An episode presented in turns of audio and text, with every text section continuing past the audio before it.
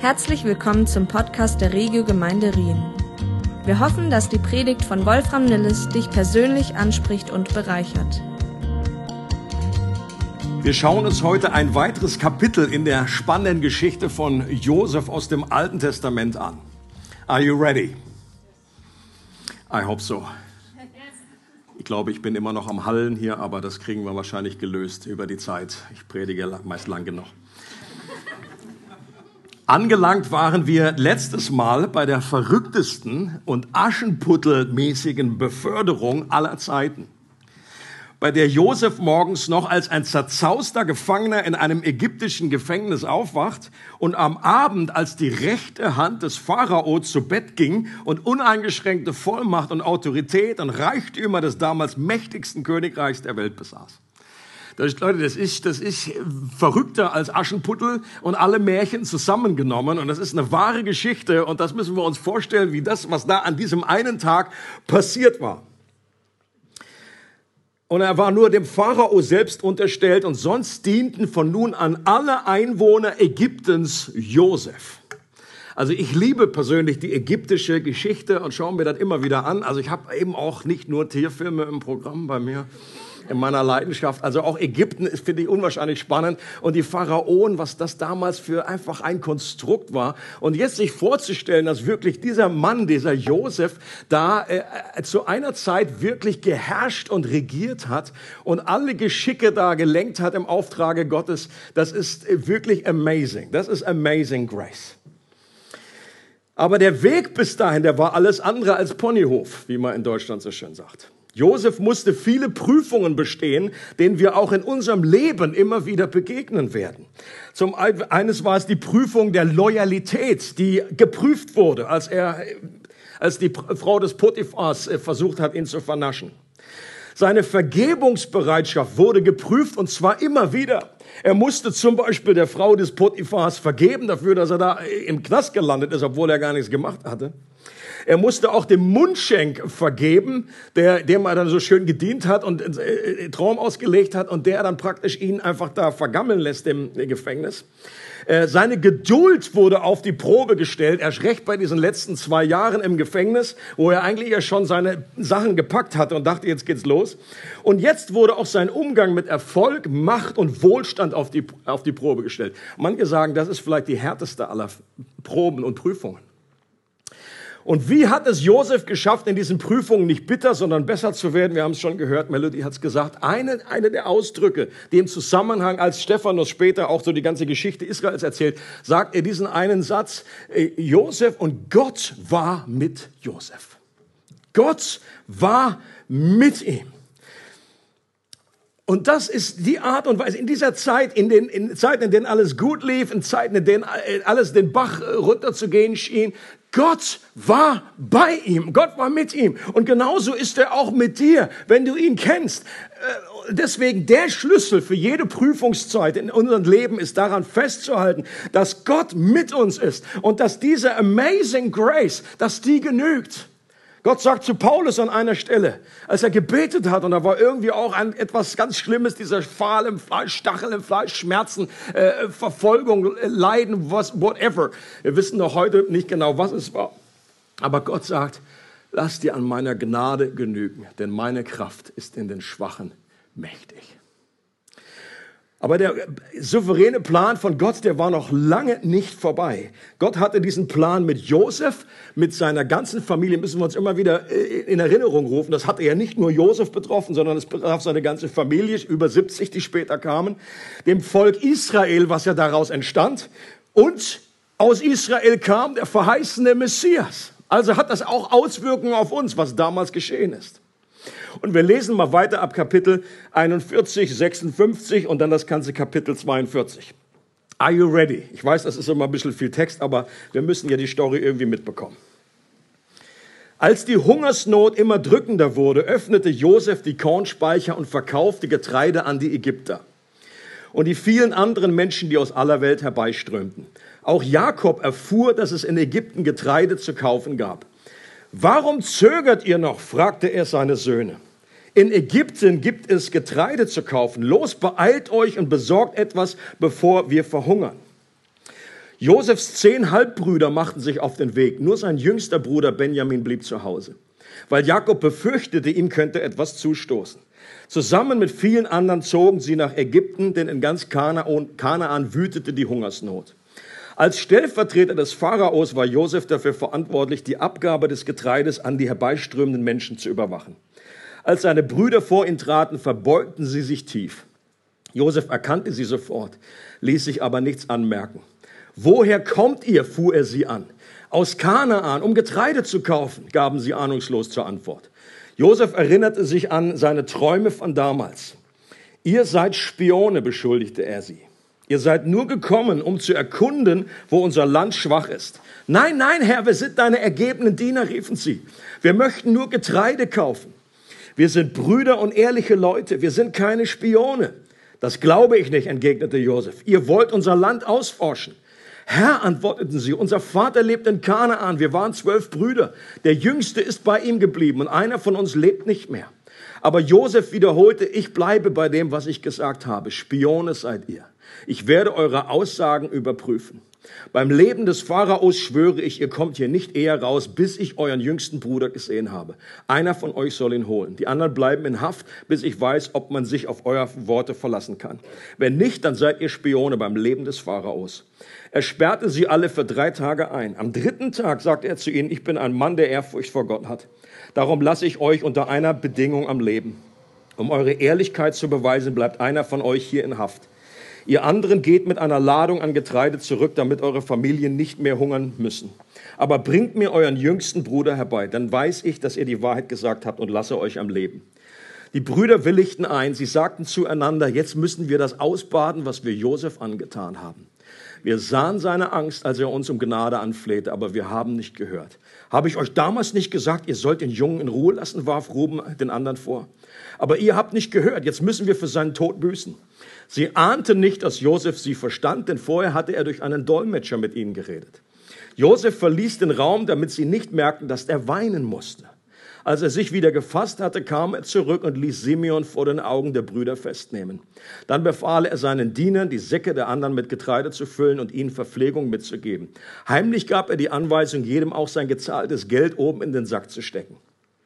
Die Brüder beluden ihre Esel mit den Getreidesäcken und machten sich auf den Weg. Über Nacht blieben sie in einer Herberge. Als einer von ihnen seinen Sack öffnete, um seinen Esel zu füttern, bemerkte er das Geld. Seht, was ich in meinem Sack gefunden habe, rief er. Jemand hat mein Geld dorthin zurückgelegt. Da bekamen sie es mit der Angst zu tun. Was hat Gott uns angetan, riefen sie. Zu Hause in Kanaan erzählten sie alles ihrem Vater Jakob. Der ägyptische Herrscher war sehr unfreundlich und rannte, äh, Quatsch, und nannte uns Spione. Quatsch ist nicht im Text. Und nannte uns Spione, die das Land auskundschaften sollen. Wir versicherten ihm, dass wir ehrliche Menschen und keine Spione sind. Wir waren zwölf Brüder, erzählten wir ihm, aber einer ist tot und der jüngste zu Hause bei unserem Vater. Da antwortete er, ich werde überprüfen, ob er die Wahrheit sagt. Lasst einen von euch bei mir und nehmt das Getreide mit zu euren Familien nach Hause. Aber ihr müsst müsst euren jüngsten Bruder zu mir bringen. Daran will ich erkennen, dass ihr keine Spione, sondern ehrliche Menschen seid. Ich werde euch euren Bruder zurückgeben und ihr könnt euch im Land frei bewegen. Als die Brüder ihre Säcke ausleeren wollten, entdeckten sie die anderen Geldbeutel. Sie erstarrten vor Schreck. Ihr raubt mir meine Kinder, rief Jakob verzweifelt. Josef lebt nicht mehr, Simeon ist zurückgeblieben und Benjamin wollte er mir auch noch nehmen. Nichts bleibt mir erspart. Da griff Ruben ein, wenn ich dir Benjamin nicht zurückbringe, kannst du meine beiden Söhne töten. Sagte er, ich übernehme die Verantwortung. Nein, rief Jakob, es kommt überhaupt nicht in Frage, dass Benjamin mit euch geht. Sein Bruder Josef ist schon tot und er ist der letzte von Rahels Söhnen. Ich bin ein alter Mann und wenn ihm unterwegs auch noch etwas zustößt, würde mich das ins Grab bringen. Darin wärt alleine ihr Schuld. What a story. Auch nach den vielen Jahren, sind ja inzwischen 20 Jahre vergangen, haben Jakob und seine Söhne immer noch ein sehr merkwürdiges Verhältnis. Zumindest lese ich das so raus aus kleinen Hinweisen in dem Text. Äh, wörtlich fragt Jakob sie, was seht ihr einander an? Mit anderen Worten, was steht ihr hier dumm rum und dreht Däumchen? Geht nach Ägypten und kauft uns Getreide, sonst verhungern wir. Und wir müssen uns vorstellen, das waren ja inzwischen alles gestandene Männer. Die waren ja alle, was weiß ich, zwischen 40, 50. Die hatten alle schon Familie. Und, und äh, irgendwie Jakob behandelt die hier und spricht mit denen, als wären die neuneinhalb. Also kein so besonders gesundes äh, Verhältnis oder so eine Vaterschaftsbeziehung. Äh, und einer der Gründe für ihr Zögern könnte sein, ist sehr wahrscheinlich so, dass das, was, was das Wort Ägypten für sie nicht dasselbe bedeutete wie für Jakob. Für Jakob war Ägypten einfach nur Ägypten. Aber für die Söhne war Ägypten verbunden mit einem ganz dunklen und schuldbeladenen Kapitel aus ihrer Vergangenheit. Als die Ägypten hören, so, ah, da hat das was getriggert. Das war irgendwie so ein pff, Button, der einfach gleich äh, anging. Eine Tür in einen Raum voller dunkler Geheimnisse, die sie für alle Zeit eigentlich verschlossen halten wollten. Weil sie ihren eigenen Bruder vor über 20 Jahren nach Ägypten in die Sklaverei verkauft und ihren Vater die ganze Zeit belogen hatten, dass Josef verstorben wäre. Und dann schließlich kommen sie dann doch nach Ägypten, weil der Hunger stärker war als ihre Angst. Und nach über 20 Jahren kommt es wieder zu einer Begegnung, müssen wir uns vorstellen. 20 Jahre. Es gibt ja so die schönen Sendungen hier, verloren und, und ich suche dich und so weiter. Das ist ja auch schon immer irgendwie, wenn du das guckst, da bist du ja auch, wer da keine Taschentücher braucht, der ist tot. Das ist so einfach unglaublich emotional und dann nach 20 Jahren treffen die sich wieder. Und sie fallen vor dem Machthaber Ägyptens nieder, der das Getreide verteilt. Sie fallen auf ihr Angesicht. Josef erkennt seine Brüder sofort. Das waren einfach die klassischen Hebräer. So ein Bart. Äh, der konnte die wiedererkennen. Aber sie konnten ihn nicht wiedererkennen kann man ihnen auch nicht verübeln, denn sie gingen, wie wir ja später gehört haben, sehr wahrscheinlich davon aus, dass der inzwischen als Sklave verstorben war. Also die haben jetzt nicht gedacht, dass der nach 20 Jahren Sklaverei, dass der noch lebt. Und der aller, allerletzte Ort, wenn er dann noch am Leben wäre, wo sie ihn vermutet hätten, wäre nicht der Hof des Pharaos gewesen. Das wäre der allerletzte Ort gewesen. Und außerdem äh, war, war nun Josef auch sehr verändert. Er war glatt rasiert im Unterschied zu den langen Bärten der Hebräer. Er hatte, wir kennen das ja aus diesen äh, Filmen, äh, die, gewisse Make-up, was auch die Männer trugen, äh, hier um die Augen und dann einfach der äh, Egyptian Style, äh, walk like an äh, Egyptian Maske, äh, Hütchen und so weiter. Und er redete ja nicht in ihrer Sprache, sondern er hatte einen Dolmetscher. Er redete eben Ägyptisch und dann wurde es übersetzt. Und er hieß ja inzwischen Zafenat Paneach und äh, nicht Josef. So blöd war er dann auch nicht an der Stelle. Wir erinnern uns, wir erinnern ja uns daran, dass Josef seinen Brüdern vergeben hatte. Ich kann mir das nicht anders, obwohl es hier so explizit ja nicht drinnen steht, aber wir sehen das Endresultat. Wenn er den nicht vergeben hätte, dann wäre Josef hätte nicht so reagiert, wie er reagiert hat und dass Josef mit der Vergangenheit versöhnt war. Und ein Zeichen war, wie wir letztes Mal gehört hatten, dass er seinen ersten Sohn aus dem Grund Manasse nannte, damals im, im, im Judentum, im jüdischen Denken einfach, da hat man einfach die Söhne nach dem, einfach dem, diesem, diesem, was jetzt gerade damals dran war, was stattgefunden hat, dann musste das arme Kind dann einfach auf Dauer so heißen, wie gerade das Ding da war. Und Manasse heißt, weil Gott ihn alle seine Mühe und das Schmerzhafte, das seine Familie ihm angetan hatte, vergessen lassen. Manasse heißt vergessen. Und das ist der Grund, warum er in Manasse, und jedes Mal, wenn er seinen Sohn gerufen hat, dann wurde er daran erinnert. Ja, vergessen, komm bitte zum Essen. Und so hatte der immer wieder Chance, einfach sich daran zu erinnern. Und er wusste, boah, ich bin einfach, er hat seine Familie nicht vergessen. Das bedeutet das nicht. Aber das Schmerzhafte, was seine Familie ihm angetan hat, das hat er vergessen. Das war abgeschlossen. Und und erst recht, wenn, weil wir das wissen, stellt sich die große Frage, warum in aller Welt offenbart sich Josef denen nicht sofort? Leute, dann, da, da hätten wir uns einige Kapitel im Alten Testament sparen können.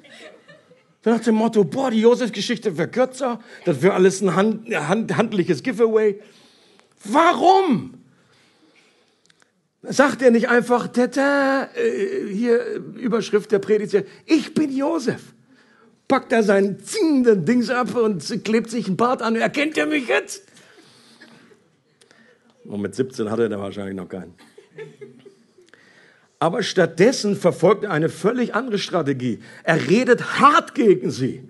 Er behandelt sie total unfreundlich und tough und bezichtigt sie der Spionage. Ein gewaltiger Vorwurf. Das war nicht irgendwie so, oh ja gut. Denn, ich meine, die waren so naiv, die wollen einfach nur ein bisschen Korn kaufen und plötzlich stehen sie vor der Gefahr, dass sie ihr Leben verlieren. Damals in Ägypten, als der Vorwurf, ihr seid Spiona, Spione, das ist äh, tough.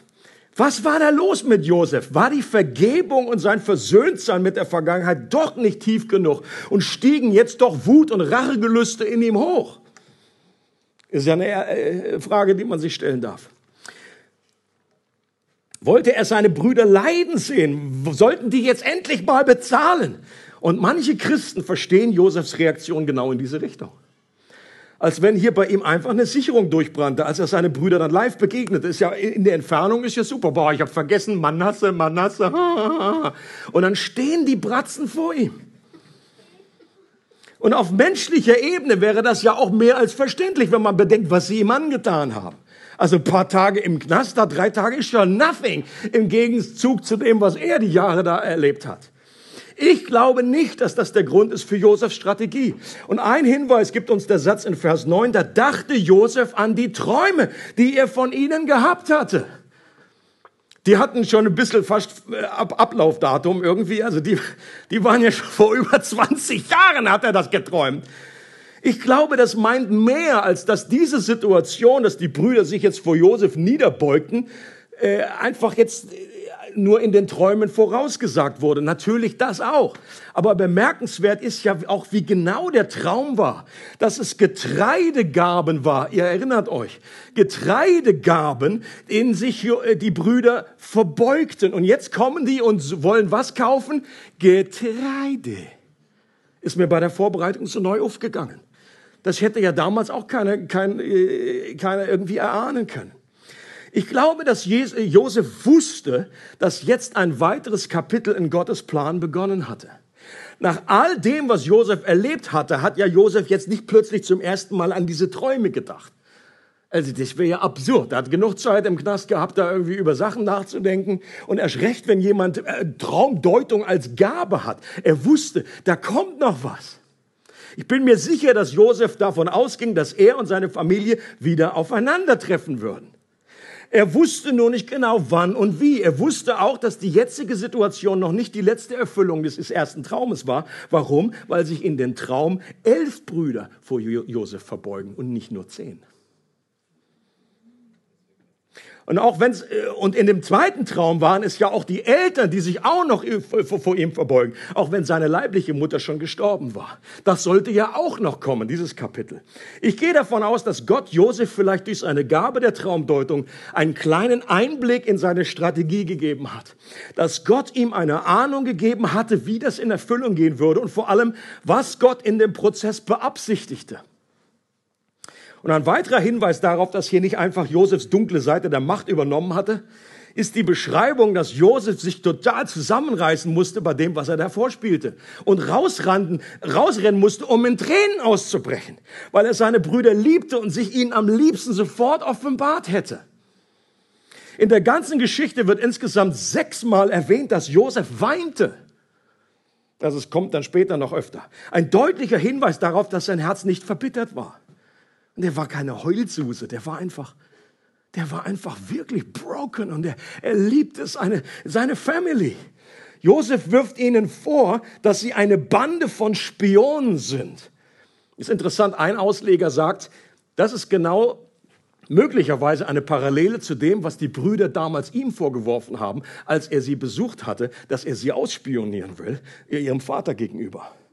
Und jetzt nimmt Josef einfach diese Strategie und sagt, ihr seid jetzt Spione. Und der Schock und die Angst, als Spione verhaftet und getötet zu werden, führt dazu, dass sie weitere Informationen offenbaren. Das war wie so ein Dominostein, der anfängt und jetzt kommen die weiteren Dinge, die sich dann entfalten. Sie sagen, dass sie alle zu einer Familie gehören und keine Bande von Spionen sind. Wir sind also nicht wild hier zusammengewürfelt, sondern wir sind wirklich echte Brüder. Sie geben preis, dass der jüngste Bruder noch zu Hause ist und dass sie noch einen weiteren Bruder hatten, den es aber nicht mehr gibt. Leute, stellt euch vor, wie sich Josef in dem Moment gefühlt haben muss. Sie sprechen hier von ihm. Sie reden mit ihm. Und wie, ich glaube, alles in ihm wollte rausbrüllen. Doch, es gibt ihn noch, du Dummbart. Ich stehe vor dir.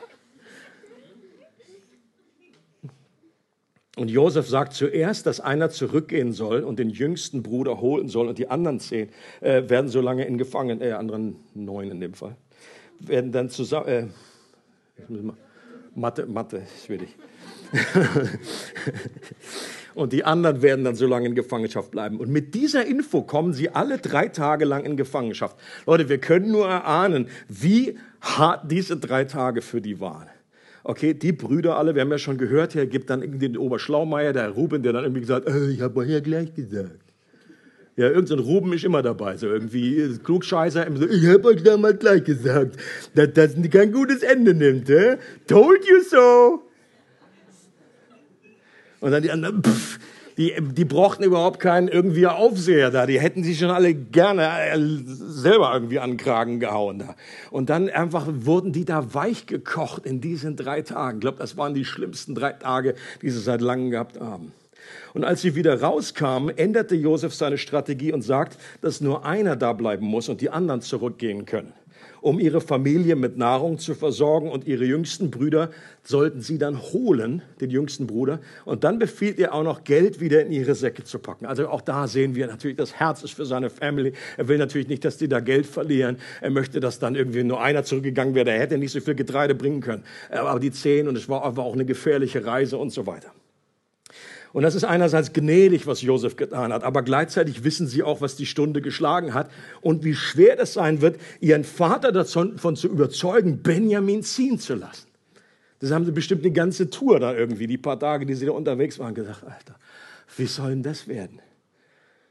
Inzwischen sind sie an dem Punkt, dass sie davon überzeugt sind, dass ihnen das jetzt alles widerfährt, weil sie vor Jahren ihren Bruder Josef verkauft haben und dass sie Schuld auf sich geladen haben, die sie jetzt nach 20 Jahren einholt, weil sie ihm keine Gnade geschenkt hatten, obwohl er genau darum gefleht hatte. Die Brüder realisieren nicht, dass Josef jedes Wort mithört und verstehen kann. Und die große Frage ist nochmal an dieser Stelle, was war Gottes Absicht mit diesem Prozess?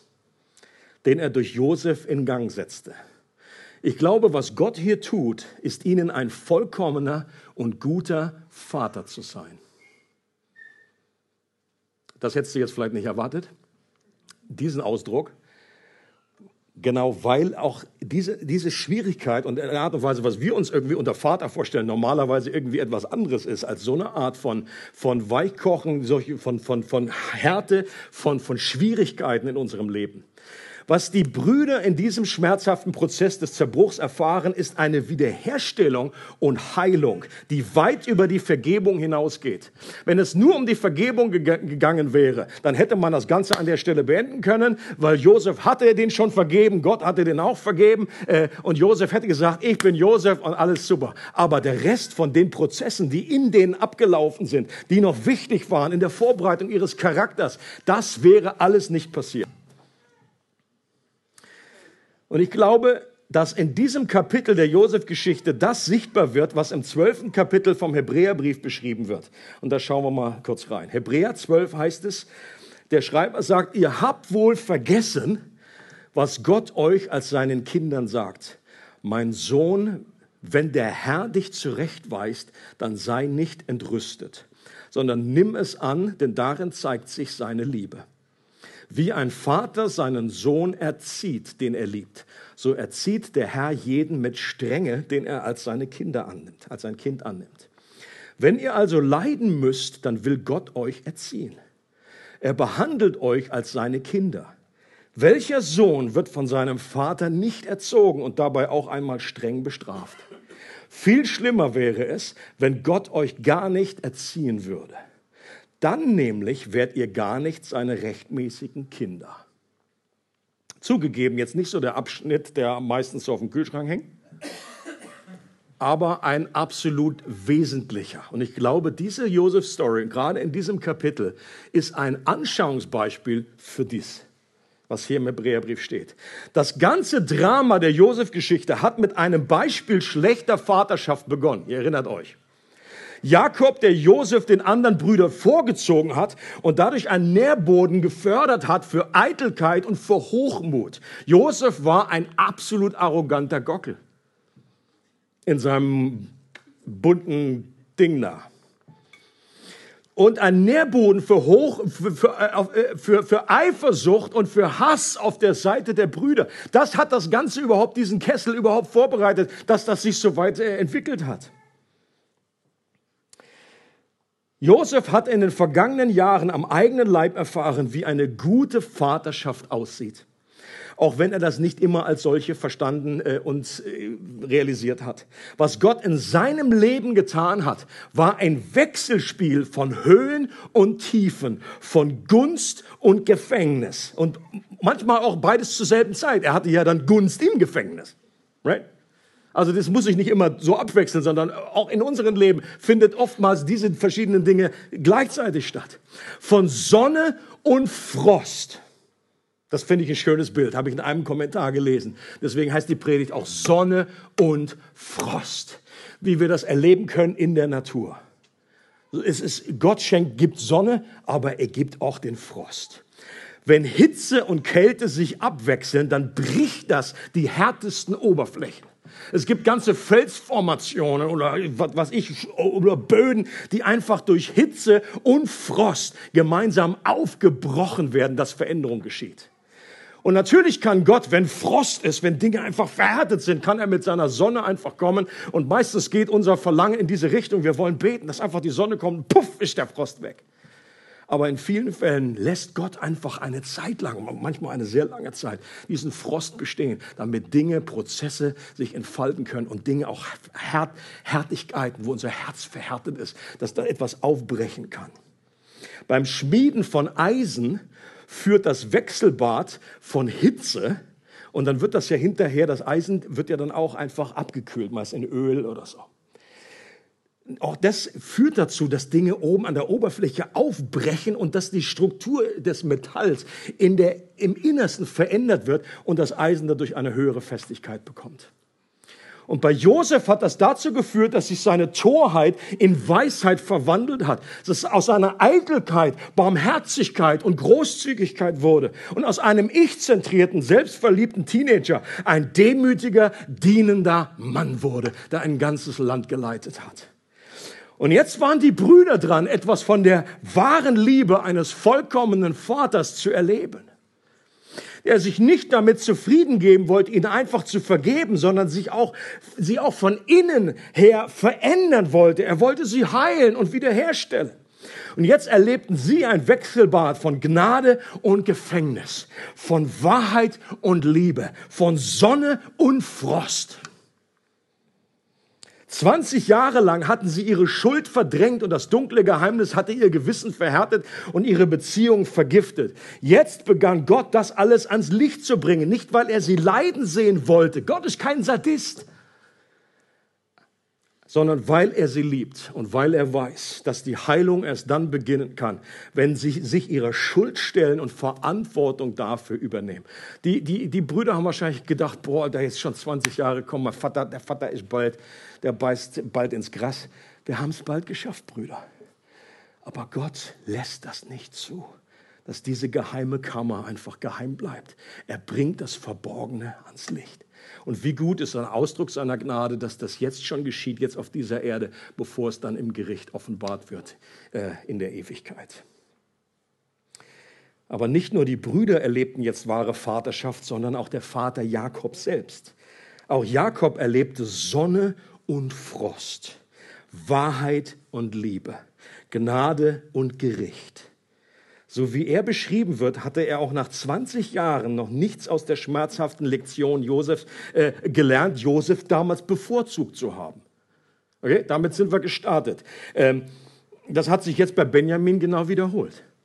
Jakob redet mit seinen anderen Söhnen so, als wenn die gar nicht existieren. Habt ihr, ist euch das aufgefallen? Die sind ihm scheinbar völlig egal. Ja, ich will Benjamin nicht schicken, weil sonst passiert ihm was. Ja, aber die anderen zehn ist egal mein Sohn Benjamin wird nicht mit euch ziehen, denn sein Bruder, wird hier gesagt, sein Bruder, ist nicht euer Bruder, sein Bruder äh, ist tot Und er allein ist übrig geblieben, so heißt es wörtlich. Stellt, versetzt euch in die Lage von den anderen Brüdern. Das ist super, super vaterschaftlich, wie, vaterschaftlich, wie das rüberkommt. Ja?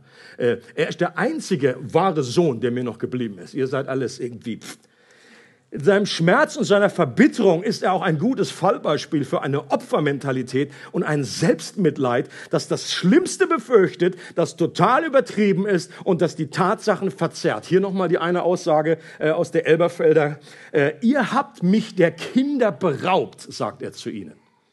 Josef ist nicht mehr und Simeon ist nicht mehr und Benjamin wollt er mir auch noch wegnehmen. Mit anderen Worten, der ist bald nicht mehr.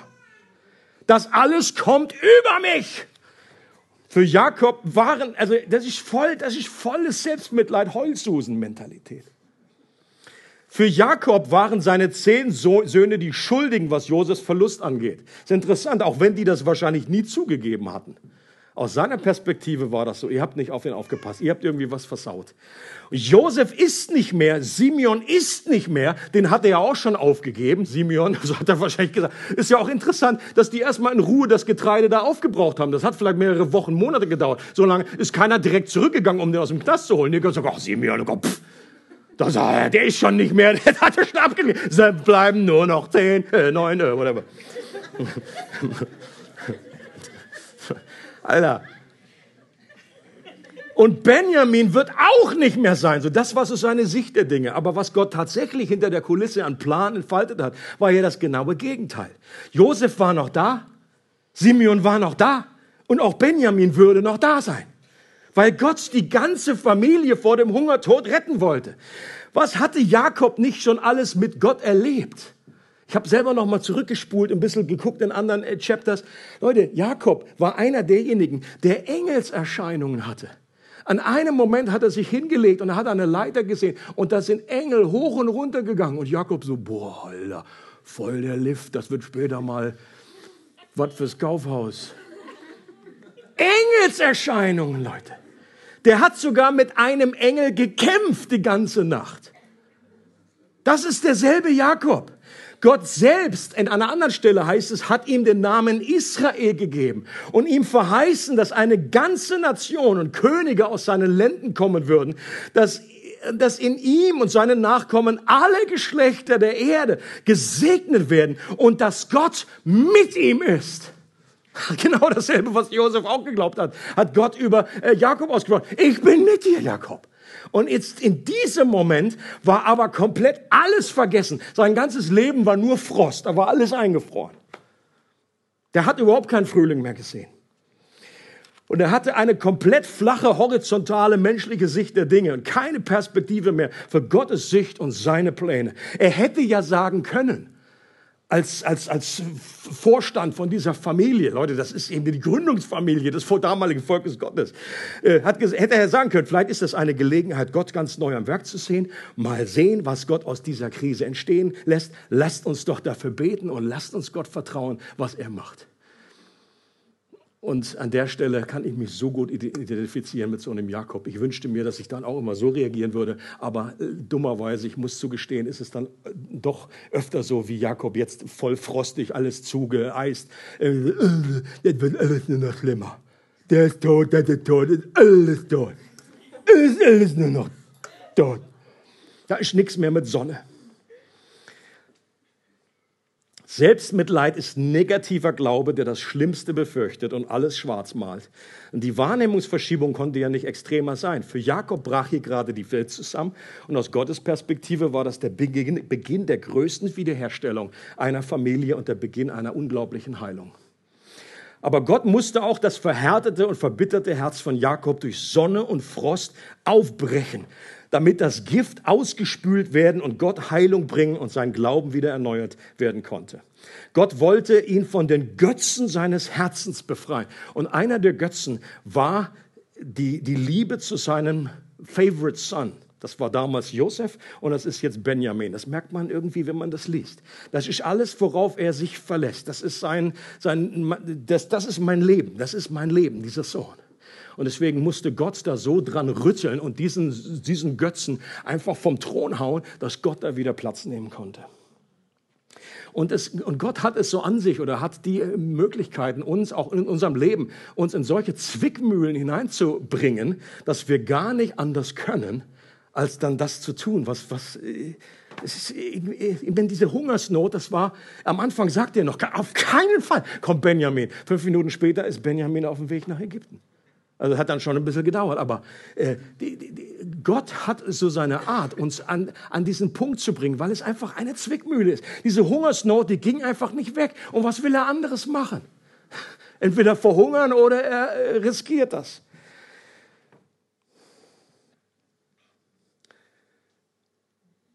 Wenn Gott diese Art von Vaterschaft, diese Art von Liebe und väterlicher Züchtigung und Zurechtweisung Josef seinen Brüdern und auch Jakob zukommen ließ, weil er sie liebte, dann ist die Chance groß, dass wir auch heute noch in unserem Leben Ähnliches und Vergleichbares erleben können, weil wir seine geliebten Kinder sind.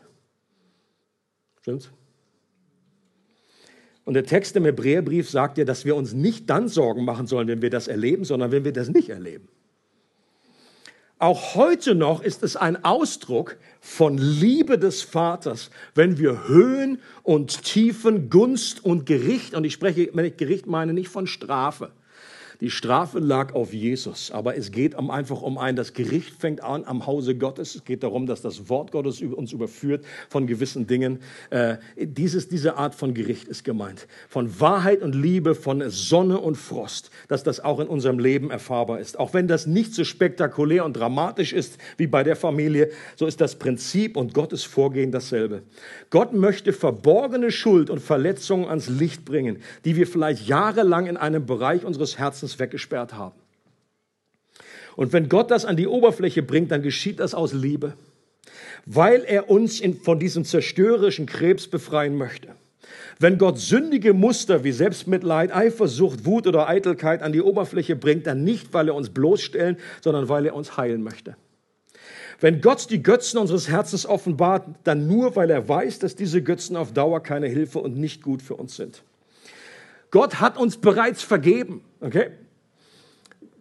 Das, das, das, das muss nicht mehr diskutiert werden. Das ist schon ein für alle Mal geschehen, wie damals, wie Josef auch äh, den Brüdern vergeben hatte. Aber Gott möchte mehr als Vergebung für uns.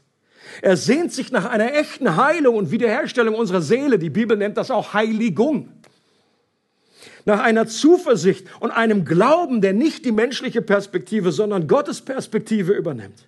Wir sollen eine Stimme der Hoffnung sein für andere Menschen in Krisenzeiten. Gerade heute, gerade in diesen Zeiten. Leute, und wenn wir selber einfach völlig einfach überwältigt sind und einfach nur an äh, äh alles in Frage stellen, dann sind wir keine besonders gute Stimme der Hoffnung für andere.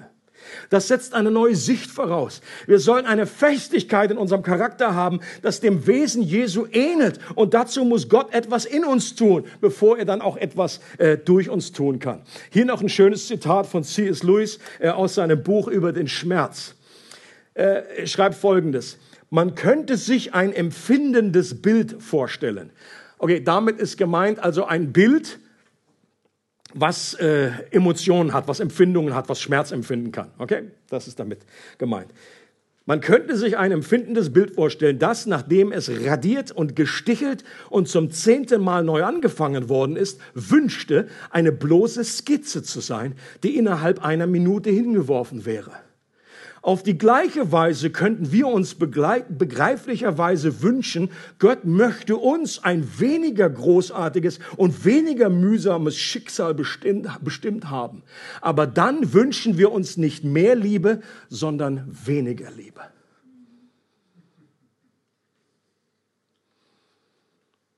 Ist die Parallele verstehbar?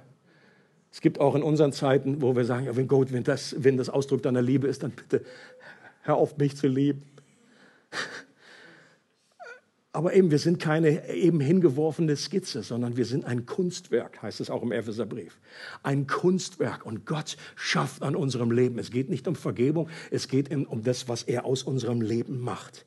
Das Evangelium ist Sonne und Frost zugleich. Seine Gnade erniedrigt und erhöht uns zur selben Zeit. Sie überführt uns von unserer Schuld und vergewissert uns seiner Liebe. Wir realisieren, dass es schlimmer um uns stand, als wir befürchtet haben und dass wir geliebter gesinnt, als wir jemals zu träumen gewagt haben. I love this sentence. Und deswegen möchten wir jetzt am Schluss dieser Predigt gemeinsam beten.